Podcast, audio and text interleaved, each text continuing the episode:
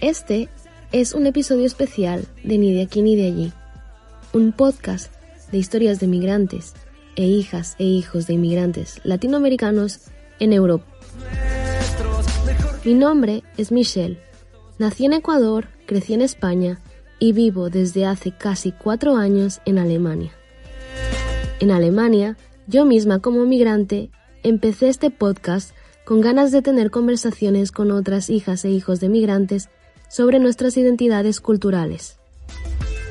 Poco a poco se fueron sumando a la conversación jóvenes migrantes latinoamericanos que he ido conociendo a través de las redes sociales gracias a este podcast, así como amigas y amigos que he ido haciendo en Alemania. Hoy te traigo a dos de ellas, Sarai y Joana, para hablar sobre las manifestaciones en Colombia que comenzaron en abril y siguen hasta el día de hoy.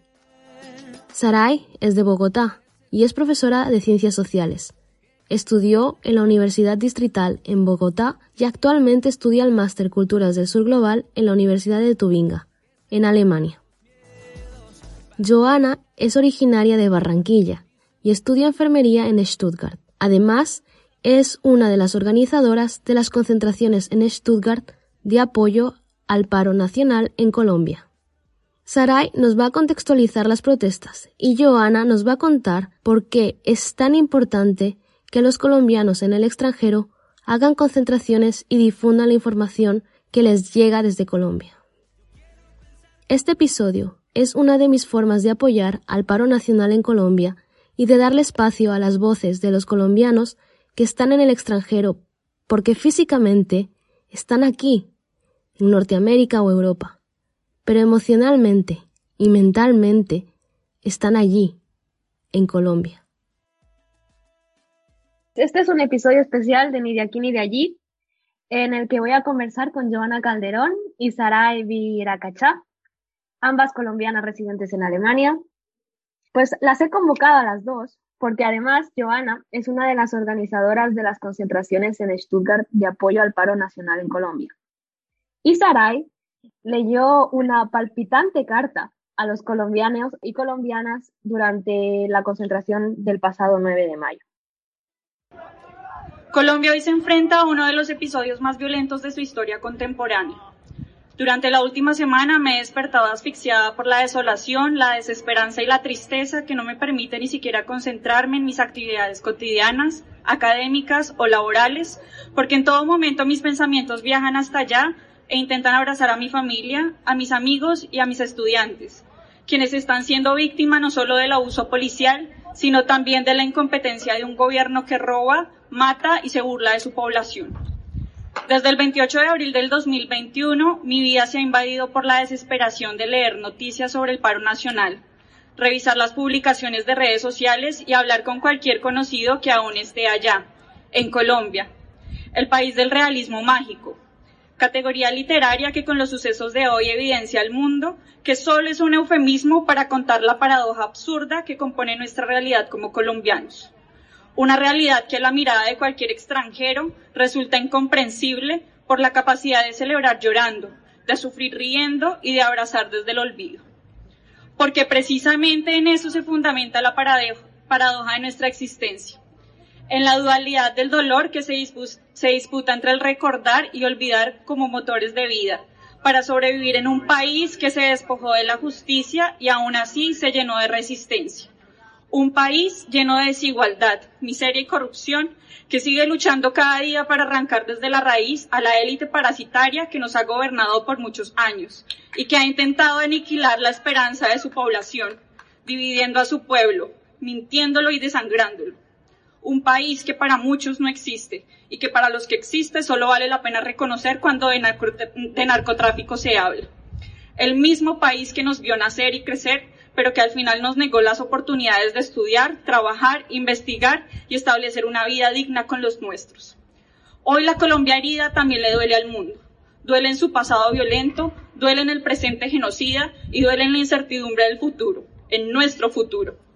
Por eso hoy, más que nombrar la larga lista de males que nos aquejan, quiero homenajear con estas palabras a la población colombiana que está luchando, porque se cansó de tener miedo, se cansó de la sumisión, de la humillación y del maltrato, se cansó de las injusticias, las violaciones, la corrupción y los asesinatos, se cansó de llorar y callar, y por eso hoy prefiere gritar, gritar, cantar y crear en contra de un régimen autoritario disfrazado de democracia representativa, que ha convertido a la vida en una comedia trágica e inviable de la que nuestros padres y abuelos han sido víctimas constantes. Por ellos, los que están transformando las condiciones de vida en el país, vengo a hacer un llamado a todos los que estamos en el exterior, para recordar que desde cualquier lugar del mundo poseemos la responsabilidad de denunciar las violaciones de derechos humanos a la comunidad internacional con empatía por las víctimas, con admiración por la primera línea y con respeto, respeto por la lucha constante de nuestras familias. Que el mundo se entere que en Colombia el gobierno nos está matando y que no pararemos hasta que la dignidad se haga costumbre porque tenemos más de 6.402 razones para luchar. Muchas gracias.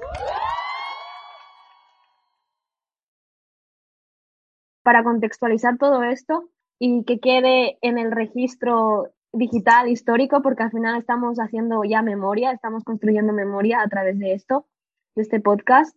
Quería hablar de que hay varios vídeos tanto en YouTube como en TikTok en el que se explican las razones por las protestas en Colombia. ¿Podrían contarme un poco sobre la forma en la que esta medida afecta a las y los colombianos y sobre todo a sus amigos y familiares? Porque yo creo que esto queda muy abstracto cuando se dice así, subida de impuestos y la gente protesta. Pero vimos el caso de Chile, vimos el caso de, Ecuador también. En Chile fue el transporte, en Ecuador querían quitar la subvención al petróleo. ¿Qué fue en Colombia? Eh, la reforma tributaria que quería eh, implementar el gobierno Duque em, puede verse, sí, como tú mencionas, como algo insignificante. Incluso cuando mencionas acá la situación con varias personas alemanas o extranjeras, no comprendían por qué se había desarrollado como ese estallido social en Colombia por una subida de impuestos, ¿no? Pero es importante contextualizar primero y tener en cuenta que Colombia es uno de los países más desiguales del mundo, por un lado, y por otro, eh, la, las, digamos que el alza que se pretendía implementar iba a afectar directamente el bolsillo del colombiano común. Es decir, iba a afectar la canasta familiar, iba a afectar el transporte eh, y, digamos que nunca em, la población no, no, no siente garantía de que esta subida de impuestos vaya a mejorar las condiciones de vida de las personas por fenómenos como la corrupción, por, por la violencia misma que hay en el país, em, sino que al contrario va a dificultar, digamos, como el día a día en el país, el día a día de las personas iba a verse eh, gravemente afectada por esta subida de impuestos. Entonces, eh, estamos hablando de, de, una problemática que afecta directamente a las, a las clases sociales más bajas. en vez de, de, las clases sociales más altas y creo que también otro de los elementos que, que eh, fomentó este estallido social fue ver cómo el gobierno de Duque durante la pandemia dio ciertos em, subsidios, ciertas ayudas económicas a los empresarios o a las empresas más grandes en Colombia en vez de, de, a las personas. A las pues, armas. Exacto, entonces eh, dieron mayor incentivo y mayores subsidios eh, también a, a las fuerzas militares y esto obviamente digamos que no justifica el hecho de implementar una reforma tributaria con el pretexto de que el país necesita una ayuda económica porque necesita saldar las deudas que, se generaron durante la pandemia. Entonces, lo que se evidencia es que sí hay dinero, sí hubo dinero durante la pandemia, pero que estuvo mal dirigido por parte del gobierno y digamos que también se evidenció como los intereses, ¿no? Los intereses de beneficiar otra vez a las élites económicas y de beneficiar o de, fortalecer más bien eh, las Fuerzas Armadas en Colombia. A nivel personal, eh, sé que las dos han tenido el corazón en la mano todo este tiempo porque gente cercana a ustedes estaban en las calles protestando. ¿Cómo iban procesando la información que les llegaba? Sí. Yo es que la verdad he tenido mucha gente a mi alrededor que ha salido a las calles a protestar y la verdad es como un momento muy difícil porque es como, ellos dicen, no, voy a ir a protestar pacíficamente, pero tú desde aquí ves que lo que es pacífico no es tan pacífico, más por el lado del, de la policía, de los SMAT y, por ejemplo, una amiga mía, ella vive en Cali y ella salió a protestar y ella me contaba como que estaba súper bien, pero que en un momento a otro empezó la policía a tirarle gas lacrimógeno y todo eso, entonces es como me habló por el WhatsApp y luego me dejó de hablar y eran aquí como las 3 de la mañana y yo no pude dormir por esa preocupación. Como que uno se le encoge el corazón, no sé, yo no solo lo digo por la lo digo en la gente en general, en general. O sea, me preocupa todo el mundo, es como que siento demasiada empatía, o sea, sea el vecino, sea el quien sea, me duele, me duele muchísimo porque es como van a protestar por sus derechos y no los dejan, no los deja el propio país, o sea, no el país, sino el gobierno no los deja y es como, ¿cómo es posible que, que no te dejen salir y que no te dejen eso, ese derecho de vida, de, de decir voy a luchar por mis derechos? Y es, da miedo, da mucho miedo, o sea, yo he pasado, y lo puedo decir, he llorado mucho, no he dormido nada, hasta el día de hoy, pues puedo más o menos dormir, pero yo creo que es por la empatía que uno siente y como que te duele el, país, o sea, aunque uno lleve mucho tiempo fuera, te duele, o sea, un buen colombiano le tiene que doler el país estando lejos. Eso es lo que yo siempre he dicho, aunque tú estés fuera, tú no te olvides de dónde vienes, porque eso es lo tuyo y a mí me duele mi país aunque yo con 10 años me haya ido, a mí me duele la gente, me duele ver vídeos de gente como pasándolo mal, de muertes, hay demasiada muerte, o sea, eso es impresionante, sinceramente. Sí, yo, yo concuerdo completamente con Joana. Em, yo vivo también con un amigo que es de Colombia y los dos durante estas semanas hemos estado muy afectados, o sea, emocionalmente hemos estado muy afectados. Em, no hemos podido dormir tampoco, o sea, comparto como la misma experiencia tuya, ¿sabes?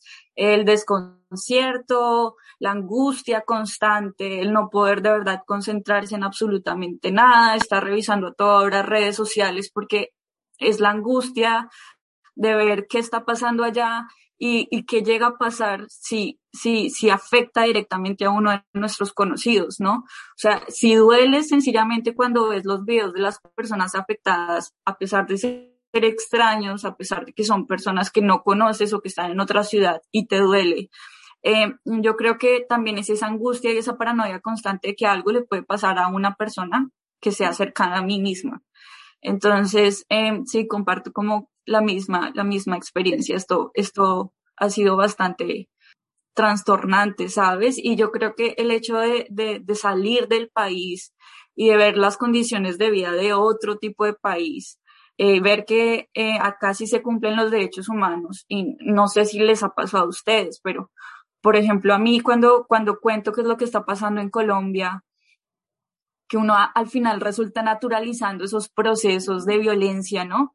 Así mataron otro, a otro líder social y que, que, que, tú lo digas con tanta naturalidad y ver la reacción de la persona extranjera como, como, ¿por qué? Del desconcierto, de, de, de, de por qué lo hablas con, con tanta normalidad, eh, también, también me ha generado a mí como, o me ha impactado a mí en, en, el sentido de, bueno, cuál es, cuál es como la formación que nosotros tenemos y cómo nos estamos enfrentando también a esa violencia y cómo la estamos tratando pues de transformar, ¿no? Y se ha visto que en las manifestaciones, eh, a pesar de que han sido manifestaciones pacíficas, Igual eh, el, el gobierno o la opción que ha tomado el gobierno ha sido pues desde una perspectiva violenta, ¿no? Está, está eh, implementando una ofensiva contra la población civil que está desarmada y lo está haciendo con, con, con armamento de alta peligrosidad, eh, sin importar absolutamente ni los derechos humanos, ni, ni mucho menos como el, el, el, el la empatía, el, hecho, sí. el sentir no sé. Sí, exacto. Eh, el hecho de manifestarse y sin importar que está agrediendo la vida, ya sea de niños, jóvenes o incluso personas de la tercera edad, no les está importando absolutamente nada. Entonces realmente sí es muy, muy desconcertante y, yo creo que la impotencia que nosotros estamos viviendo acá desde lejos es lo que nos, nos tiene como aturdidos también en nuestra vida cotidiana. Porque es como como por ejemplo cuando tú le explicas un alemán, la cara es como, ¿por qué? ¿Por qué? ¿Por qué? ¿Por qué pasa esto? ¿Por qué, ¿Por qué no, no hacen nada el gobierno? Es como, no lo entienden. Y uno también se queda y dice, pues mira, yo tampoco lo entiendo, pero comparto el mismo sentimiento contigo, ¿sabes? Es verdad que en Colombia por mucho tiempo se ha normalizado muchísimo la violencia, la violencia de género, todo tipo de violencia. Y es como estando fuera uno dice, ¿por, o sea, ¿por qué? ¿Por qué está funcionando hacia el país?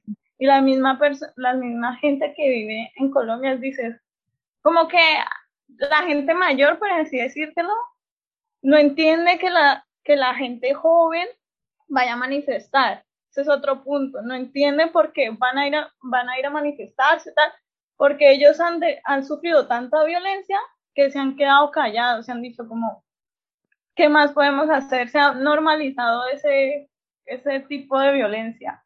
Y explicarlo aquí es algo raro, o sea, es algo que, que no se entiende, que no se logra, o sea, que dicen, como ellos viven como con una democracia muy buena, muy organizada, entre comillas, no entienden cómo un país como Colombia está pasando por lo que está pasando. Es como, ¿En qué momento pasó esto?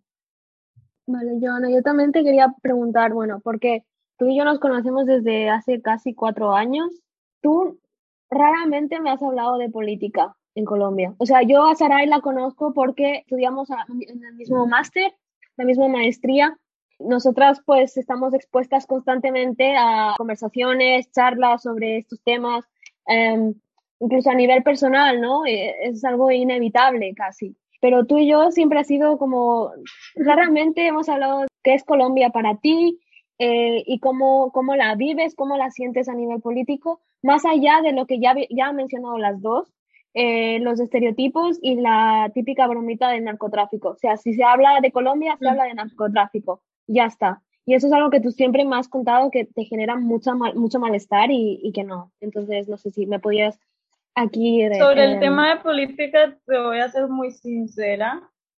Yo no sé nada de política, yo siempre lo he dicho, o sea, porque no me gustan, no me gustan ni en Colombia ni en, ni en todo el, en el mundo en general, porque yo, para mí la política es como darle el poder a alguien y eso no me gusta. Pero te voy a contestar otra cosa, con todo lo que está pasando en Colombia, yo me voy a registrar para votar y me voy a informar de, todos los partidos, de todos me voy a informar porque me ha abierto los ojos, o sea, ¿cómo decirte? Antes no me interesaba la política, pero quiero como dar mi grano de arena para que alguien gobierne y que gobierne bien. Y decir, he, he puesto mi voto y esa persona está en el poder porque a mí me gusta, pero de política yo no te puedo hablar porque te estaría mintiendo. Eso sí, soy antibrivista completamente. Eso sí te lo puedo decir. Eso lo pongo. Pero eh, estoy, ¿cómo te digo? Estoy en contra de los partidos que estén a favor. Eso sí lo sé de corazón. Estoy en contra de todos los partidos que estén a favor de, utilizar armas.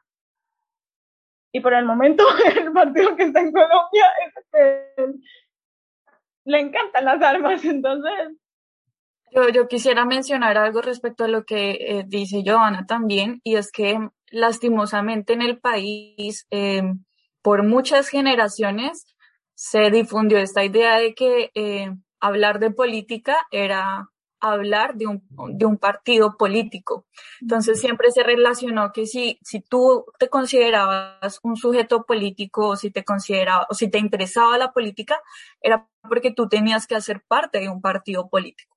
¿Y qué es lo que ha pasado? Que durante mucho tiempo la gente empezó a perder, digamos que esa, esa, ese interés eh, eh, por lo que, por las decisiones que toman los gobiernos porque precisamente esos partidos políticos tradicionales empezaron a ver, eh, empezaron a demostrar que solamente beneficiaban a su grupo, ¿no? Que coincidencialmente estos grupos también eh, suelen ser parte de las élites económicas. Entonces, em, creo que es un descontento que se, que se generalizó por muchos años, que se apropió por muchos años en nuestra cultura política y que hasta ahorita, hasta, hasta después del referendo eh, por la paz, es que ha venido transformándose progresivamente en las, en las nuevas generaciones. Es decir, no, yo soy un sujeto político porque yo tengo una opinión, porque yo tengo derechos y porque yo los voy a hacer valer eh, en frente de ese gobierno que no, no por gobernarme o no por estar en el poder, tiene la, la capacidad de, de perjudicarme a mí directamente. No debería ser así porque yo también tengo voz y tengo voto y, y, tengo la capacidad de transformar, eh, digamos que las situaciones a las que me enfrento constantemente, ¿no? Entonces creo que ese, eso también es eh, clave y es importante tenerlo en cuenta eh, para entender cómo la coyuntura que se está viviendo en la actualidad. También eso que has mencionado, ¿no? De, del tema de las generaciones y Em, como esta falta de comprensión intergeneracional, ¿no? Es algo que me gustaría que me comentases respecto también el papel de los indígenas en Colombia, porque ah, creo que fue hace dos semanas, ¿no? Cuando empezó a llegar la minga de los indígenas. Y cuando aparecen los indígenas, ¿de qué manera em, se percibe eso ahora? ¿no? Porque eh, también pienso en Ecuador, cuando los indígenas empezaron en las protestas, aparecen en las protestas, de hace dos años, hubieron un montón de comentarios racistas. Y, no te estoy hablando de comentarios así de un estúpido por Twitter. Eran comentarios de políticos, eran comentarios, cosas que podías leer en la prensa. Yo creo que eso también ha sido un, proceso progresivo. Em, y creo que lo hablábamos hoy también en clase, ¿no? Como, como eh, estas, estas ideas colonizadas de, de la raza, de, del ser, de la identidad latinoamericana en sí misma, ¿no? En Colombia, en la actualidad, eh, la minga es muy bien recibida, principalmente por, por los sectores, pues, juveniles y progresistas también, ¿no? Pero eso ha sido un proceso, un proceso de, de, colonización eh, interna entre nosotros mismos y entre, pues, cada individuo, ¿no? El reconocer que nosotros como mestizos, también tenemos sangre indígena y que somos parte de la comunidad porque ellos son incluso más representativos de quienes somos y de nuestras prácticas en la actualidad que los mismos españoles que llegaron a colonizar y se quedaron allá en territorio latinoamericano y pues en este caso específicamente en Colombia, ¿no? Y yo creo que eh, lo más bonito de, de, del actuar de la Minga es que ha demostrado resistencia em, y dignidad y resiliencia, bloqueo mental, perdón, em, respecto al actuar de, los mismos gobiernos e incluso de los grupos armados a los que ellos se han tenido que enfrentar. Entonces, es una lucha eh, no solamente en contra de, del imperio eh, español en su momento, sino que ha sido una lucha constante durante cientos de años en contra de gobiernos que no los quisieron, digamos que, em, proteger, en contra de gobiernos que también les han mentido, les han cumplido mucho, en contra de grupos paramilitares, en contra de grupos guerrilleros que han buscado, digamos que, eh, la utilización de, de, las comunidades indígenas para, para el cultivo principalmente de coca, eh, digamos que negándoles también otras oportunidades agrícolas y negándoles también otras oportunidades comunitarias en sí misma y, y esto ha hecho también que las mismas comunidades hayan dicho no más, nos cansamos, vamos a seguir el ejemplo de Quintín Lame, vamos a protegernos a nosotros mismos, vamos a establecer nuestra guardia indígena con nuestra ancestralidad, con nuestra dignidad, con nuestra identidad, con nuestras prácticas culturales, con, con nuestra apariencia física eh, y vamos a reivindicar nuestros derechos y esta idea de resistencia yo creo que se ha expandido también y ha, servido también a esta decolonización y a este nuevo buscar de la identidad latinoamericana y específicamente colombiana. Y, y, ha venido o ha producido que la minga sea parte de estos nuevos movimientos sociales, que sea bienvenida, que sea recibida e incluso que sea incluso llamada de alguna forma. Sí, que sea llamada por los mismos manifestantes y sea un grupo en el que se confía más en cuanto a la seguridad, eh, por ejemplo, más incluso que la misma Policía Nacional, o se confía más en la, en la minga para cuidar a los ciudadanos en este momento por los mismos abusos policiales y por los mismos, el, mismo actuar de, del ESMAD de, de, las fuerzas militares en general. Entonces, lo que mencionábamos también en clase es un proceso y es un proceso que está en camino, pero que parece que, se ha venido apropiando y que ha tenido una muy amplia o muy buena recibida por parte de, pues, de la sociedad civil en general. Ahora, centrándonos en lo que podemos hacer nosotras desde el extranjero, ¿no? Ustedes están activas en grupos eh, de colombianos en Alemania, ¿verdad? Bueno, yo estoy en el grupo de del paro nacional aquí en Stuttgart y también pues aparte estamos los, las que estamos organizando. Ah, eh, ¿Cómo funciona? ¿Qué, ¿Qué, están haciendo? ¿Qué van a hacer? Eh, ¿Futuras actividades? Para el próximo 22 de mayo, para este sábado, estamos haciendo otra, otra plantón en Stuttgart y pues las ideas que tenemos principalmente sería como queremos hacer un mural enorme, queremos expresar cómo nos sentimos y demostrar el, o sea, mostrar el apoyo hacia el, hacia el pueblo colombiano. Y queríamos hacer también un performance dirigido como al femicidio, porque si bien se sabe, eh, se está abusando también muchísimo, muchísimo las fuerzas armadas de, de mujeres. O sea, no sé si se sabe la noticia de, de una muchacha que un grupo de, de SMAP abusaron de ella. La muchacha lo publicó. Se suicidó. Se suicidó, sí, no lo puedo, no lo puedo poner delicadamente porque la situación es así.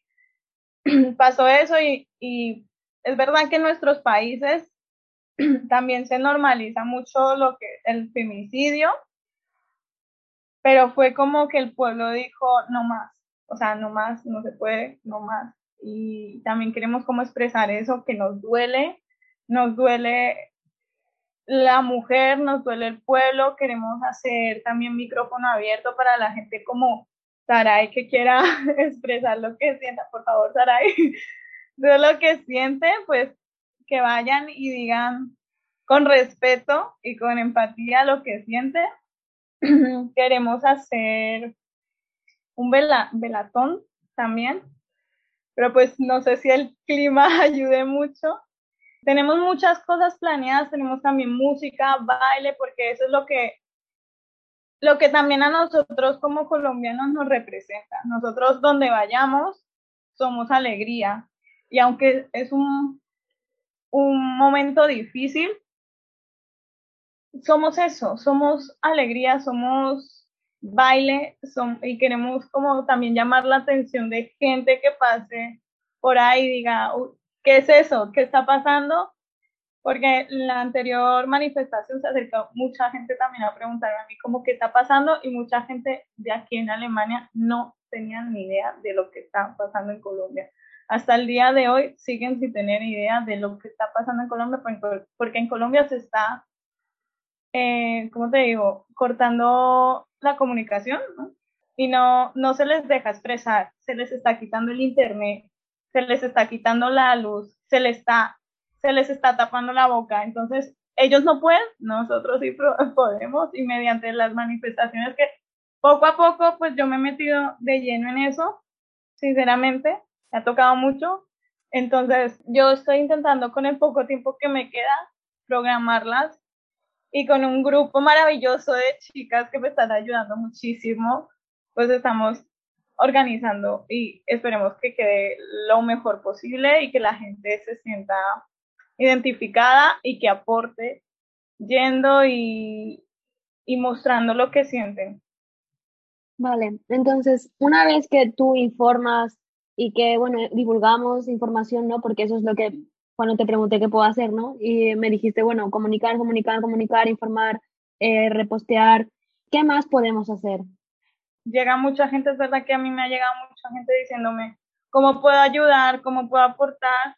Nosotras, por así decírtelo, cogemos dinero y nosotras nos hacemos cargo de mandarlo a Colombia, de buscar alguna organización y mandarlo.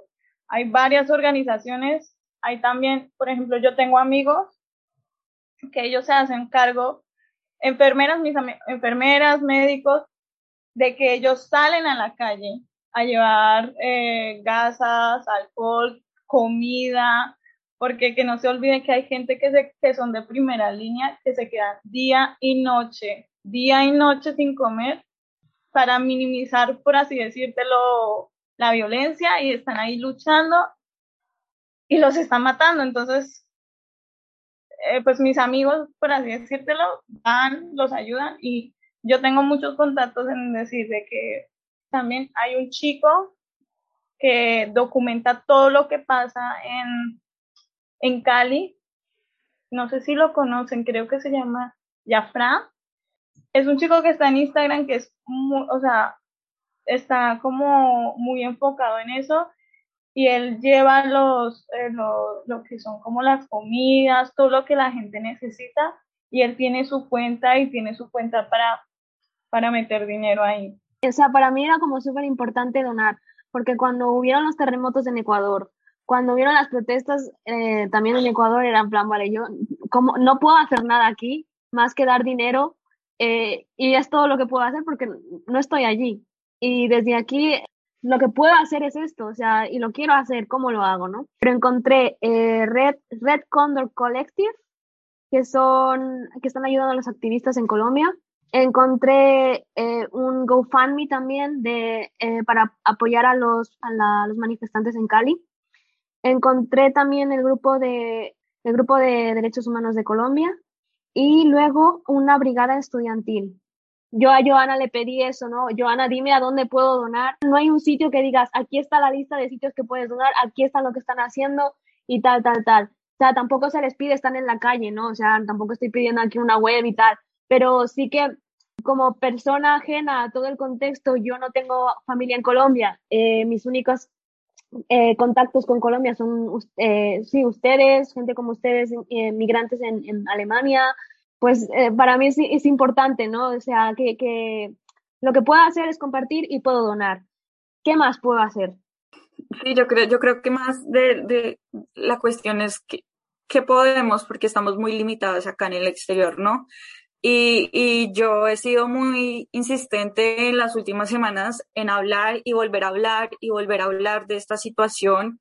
Y, eh, por ejemplo, no sé si tú lo viste, Michelle, en clase, yo tengo un póster atrás, en la parte de atrás, en, en, en mi cuarto, que dice SOS Colombia, como para por lo menos eh, generar como, como conciencia. Sí, la conciencia o esa curiosidad por parte de esas de las personas que, que, no tienen nada que ver con el país, que incluso viven en otros lados del mundo, como, como incrementar esa preocupación eh, y, que, que, se pongan a buscar también, ¿no? Lo he hablado también con, con los que fueron, eh, sí, mi familia alemana acá cuando también fue opere eh, he sido muy, muy, muy insistente y muy reiterativa y incluso creo que he hecho un montón de spam, spam en mis redes sociales. Eh, y creo que hasta ahí digamos que eh, tenemos el poder de, de realizar, ¿no? Eh, como dijo Joana, que me parece muy, muy, muy sabio lo que dijiste, o sea, si a ellos los están censurando allá, nosotros aquí en el exterior somos los que vamos a denunciar. Y eso es lo que estamos haciendo y creo que eh, en eso están como concentradas todas las energías de los colombianos en el exterior en este momento. Sí. O sea, no, no estamos buscando, aquí no se busca de qué partido político eres, eh, si te gusta es que entiendas lo que es, lo que está pasando, que entiendas que el día de mañana le puede pasar a otra persona. No solo colombianos, sino en gente en general. Que lo que puede estar pasando en Colombia puede pasar en cualquier parte del mundo que lo está, está pasando. Hay otras partes del mundo que también la están pasando mal, pero sinceramente me duele mi patria. O sea, el comentario que siempre he escuchado es, pero ¿para qué se quejan si el país también está peor? Eso lo he escuchado full de veces y me lo han dicho muchísimo y yo, mi comentario es, ya lo siento, pero es mi paz. Yo no estoy, yo estoy peleando por mi país. Y si el día de mañana me vienen y me dicen esto está pasando en Venezuela, voy a salir y voy a hacer, lo mismo porque también lo hice. Si me vienen a decir de Ecuador, también lo hago. Pero en estos momentos, mi país, que a mí me duele mi país, y si no, no le gusta lo que yo comparto, pues no me escuche, pero voy a seguir hablando. Entonces, yo me enteré lo de la reforma, yo no, sabía más o menos cómo iba. Cuando hizo como un pequeño boom, yo empecé a buscar, yo me empecé a informar, yo dije, ¿cómo es posible que pongan un 19% del IVA a una población que no tiene cómo sostenerse? Entonces eso me tocó mucho a mí. O sea, también mm, no lo entendía y, y es eso, la empatía. Siente empatía tanto si eres o no eres del país y siente eso, o sea, que se están violando los derechos de todo colombiano. Quería hacer también un, llamado precisamente como a esas personas que están en el exterior, eh, específicamente a los colombianos que están en el exterior, y, también em, recordarles que no por, por, por lo privilegiados que somos de estar afuera del país, significa que nos tenemos que olvidar completamente del país. Em, yo no soy muy, muy patriota, em, como en, sí, respecto a símbolos o ideas o, cosas por el estilo, pero, pero eh, la afectación que se está dando en este momento es muy, muy intensa y no significa que porque nosotros estamos bien, entonces los demás que se quedaron allá, que no han podido salir, porque esa es la cuestión. Mucha gente quiere salir del país, pero muy pocos lo pueden hacer.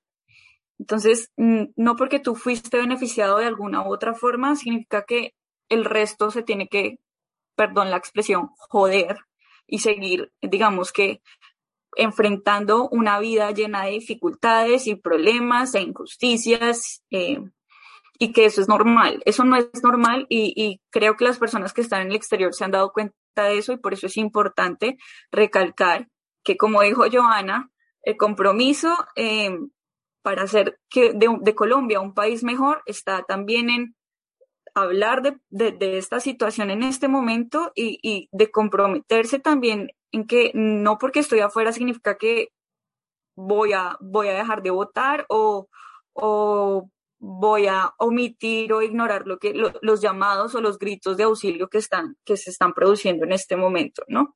Entonces, el otro año se supone que nuestra democracia representativa van a haber elecciones, por favor, inscriban la cédula, vayan a votar y, y vayan a, a votar conscientemente eh, respecto a el, partido o el candidato, no que lo representa completamente, pero que sí se compromete a hacer un país un poco mejor, por lo menos, ¿no?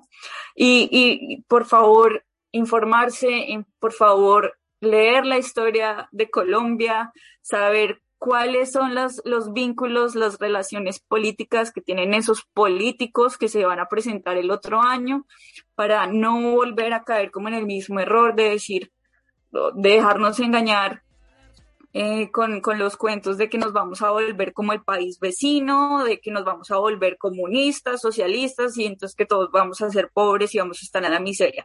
Porque eso está pasando en este momento, porque esas cosas son las que nos están afectando. La violencia que, a, la, cual le teníamos miedo en la ciudad es la que se está viendo presente en estos momentos.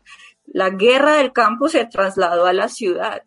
Y ese es el llamado que necesitamos hacer para todos los colombianos para que sean conscientes de su poder político, ¿sí? Poder en, el, en la cuestión de que entre más nos apoyamos, más vamos a transformar la sociedad.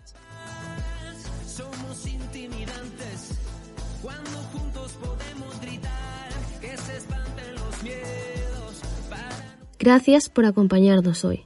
Si tú también quieres donar o informarte más sobre lo que está pasando en Colombia, Revisa las notas de este episodio, donde encontrarás enlaces a los perfiles de Instagram de los medios independientes que están informando sobre el paro, así como de las asociaciones que hemos mencionado en este episodio que están ayudando a los heridos del paro.